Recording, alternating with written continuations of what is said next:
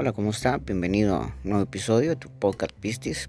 Podcast Pistis 11, un podcast eh, destinado para poder inspirarte, para que puedas crecer en tu fe, pues con confiar y conocer más de Dios y más en estos momentos que estamos pasando, pues que tu fe pueda ser fortalecida. Así que sin más preámbulo vamos a dejar al mensaje de, este día y pues esperando que sea de mucha bendición y de mucha motivación para tu vida.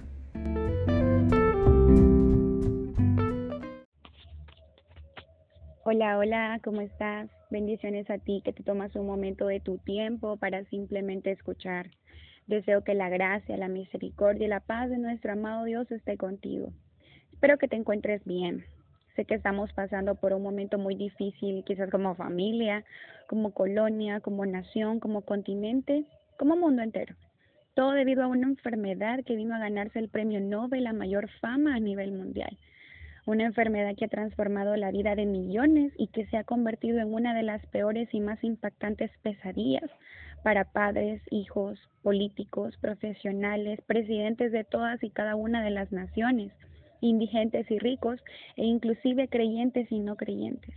Una enfermedad que de un día para otro cambió todo lo que conocemos de una manera tan drástica que las cosas que tanto amábamos como estar en casa se han convertido inclusive en algo tan tedioso. Puedo mencionarte muchos problemas que esta crisis ha venido a causar alrededor del mundo, desde que se confirmó el primer caso hasta la actualidad, que no vemos más que el avance de este problema. Pero no, yo no quiero hablarte de eso ahora. Yo lo que quiero es darte un mensaje de fe, de esperanza en estos momentos en los que sentimos que el mundo se nos viene abajo. Quiero decirte, ánimo, levántate, no pierdas la fe, no pierdas la esperanza y la confianza y anda, sigamos adelante. Y quizás tú me dirás, oye, no es fácil. Te parecerá absurdo y me dirás, a lo mejor tú no estás viviendo ni sintiendo esto como yo lo estoy viviendo o como yo lo estoy sintiendo. Y quizás tengas toda la razón. Yo no sé qué circunstancia de la vida estás ahorita, pero independientemente de todo eso, todos necesitamos una palabra de ánimo y de apoyo y máximo en estos momentos. Y por eso estoy aquí diciéndote que ánimos, sigue adelante. Quiero que por un momento pienses, ¿quién es tu Dios? Anda, haz esa pregunta a tu yo interno y piensa, ¿es un Dios de barro? ¿Un Dios de piedra? ¿Un Dios de madera que tú mismo puedes destruir y volver a construir? ¿O es el Dios que hizo los cielos y la tierra?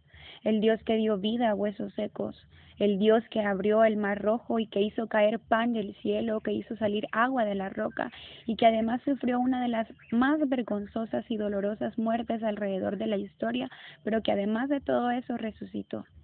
Porque quieres saber algo, ese es el Dios que yo tengo y que está en toda la disposición no solo de ayudarme a mí, sino a todos aquellos que confiadamente se acerquen a Él en busca de una ayuda, de un socorro, de un auxilio. Y Él no desprecia a los quebrantados de corazón, querido amigo. Oye, no perdamos el tiempo tratando de hacer responsable a Dios por lo que está pasando. No culpemos a Dios de algo que es la consecuencia de la maldad progresiva del hombre desde que Adán y Eva pecaron en el Edén. Jesús dijo en Juan 16:33, aquí en el mundo tendrán muchas pruebas y tristezas, pero anímense, porque yo he vencido al mundo.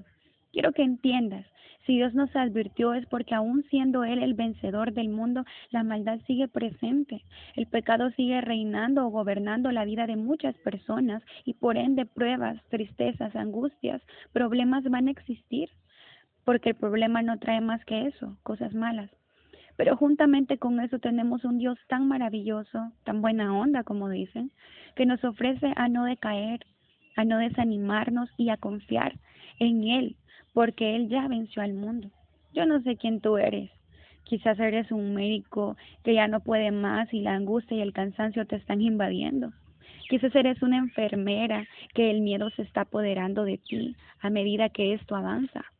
Quizás eres un presidente que ya no puede con la desesperación de querer ayudar a su país y no saber cómo. Quizás eres un padre de familia que estás preocupado porque la comida día con día se va a ir acabando y no puedes trabajar.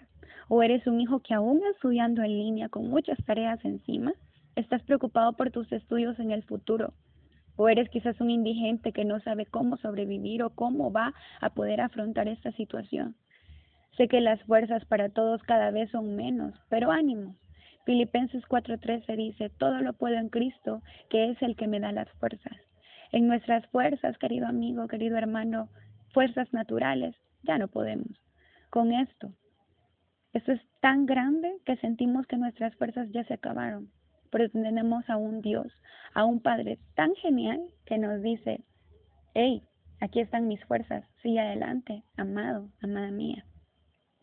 Además, Él no nos da cargas que no podamos llevar, al contrario, nos invita a darle sus cargas a Él para que podamos descansar.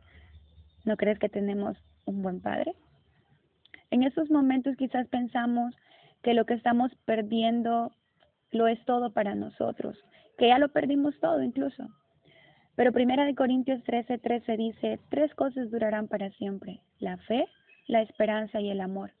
No te rindas, ánimos, sigamos luchando, no pierdas la fe, la esperanza y sobre todo el amor, que es nuestro Señor Jesucristo, porque estas tres cosas durarán toda la eternidad. Mantén la fe, mantén la esperanza y el amor va a permanecer con nosotros para siempre. No preguntemos el porqué de todo esto, sino el para qué. Primera de Corintios 7:14 dice, si se humillare mi pueblo, sobre el cual mi nombre es invocado, y oraren y buscaren mi rostro, y se convirtieren de sus malos caminos, entonces yo oiré desde los cielos, y perdonaré sus pecados, y sanaré su tierra. ¿Por qué no preguntamos para qué? Hacemos lo que dice la Biblia y comenzamos por humillarnos, por levantarnos en oración. Que sea Él quien pueda perdonarnos. Oye, amigo, hermano, esa batalla la vamos a ganar de rodillas ante Dios. Él no llega antes, Él no llega después, Él llega justo a tiempo. Y la gloria de Dios que estamos por ver es mucho mejor y más grande que la que ya hemos alcanzado a ver hasta ahora. El propósito que Dios tiene para nosotros al final se va a cumplir. Por eso preguntémosle a Dios, no por qué, sino el para qué de todo esto.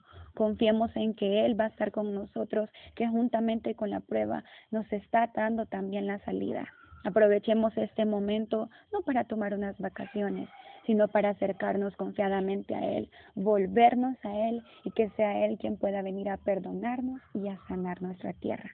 Así que ánimos, no te rindas, sigue adelante, mantén la fe, mantén la esperanza nuestro Señor Jesucristo va a estar con nosotros todos los días de nuestra vida. Bendiciones.